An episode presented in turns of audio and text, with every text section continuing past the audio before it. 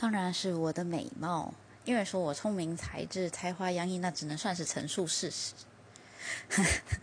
开玩笑，其实是因为 如果称赞我聪明或者是很有才华的话，通常都是主管或者是老师会说的话，然后后面那一句就会接着，所以你应该多做一点啊，或多努力一点啊。所以听到别人称赞我聪明，其实蛮有压力的。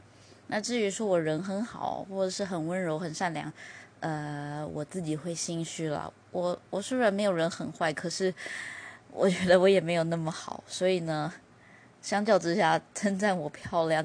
美丽可能是比较没有压力、没有负担的一种称赞。